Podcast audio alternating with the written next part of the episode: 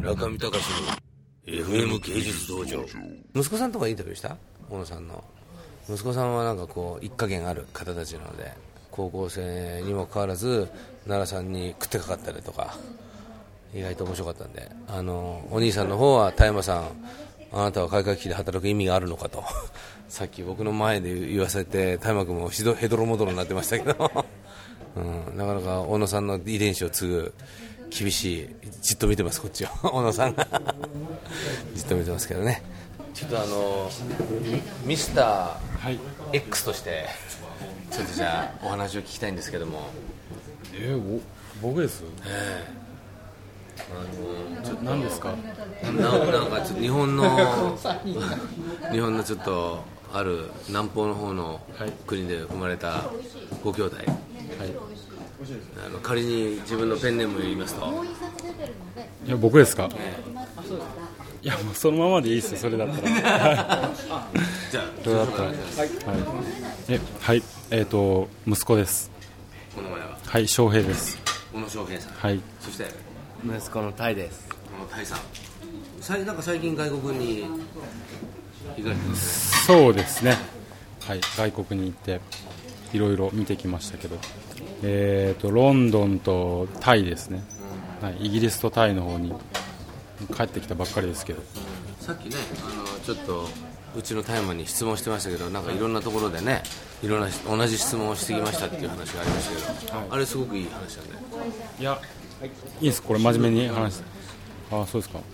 えっ、と僕はすごい自分の親と、えー距離を空けて育った子なんでっていうのは自分の親がすごいあまり好きじゃなくて、うん、なるだけ自分あの普通の子になろうとして育って高校も出て普通の会社にお勤めしてでサラリーマンをして今やっとこういうところにいるんですけどと中であまりに距離が離れすぎたためにやっぱり自分の親父がすごいこう遠くに見えてしまう感じがしてでその中でやっぱりその自分にとって、まあ、今でも絵を描いてるんですけど絵を描くのが好きなんですけどそれは何かっていうのがずっと自分の中でこう引っかかる部分で。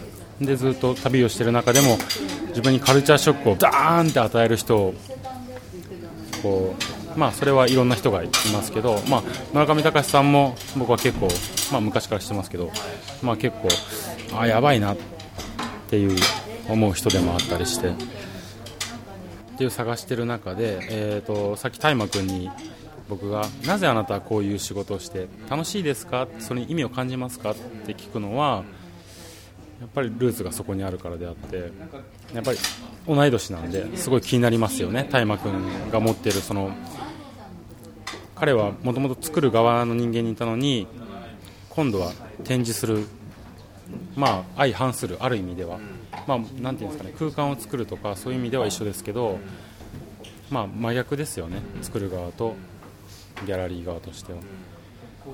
なんかちょっと難しいですけどね。いやいやいや。ねそうですか。で、まあ、同年代としてはすごい気になる部分があって、まあ、ロンドンに行ってもすごい有名な人にも黒人でも道で絵描いてるグラフィティ描いてる兄ちゃんにでもえお前これどういうメッセージがあるの？とか、まあ喧嘩 すごいなんかこんなになったり胸ぐらつかまれたりしてもえどうしてどうしてどうしてそれ書いてるの？って聞く行為をずっと僕は繰り返してきたんですよ。だから大麻君にもなんであなたは作る側だったのにその、まあ、いろんな見方がありますけど展示する側になったんですか？っていうのがすごい興味があって中見隆の FM 芸術道場。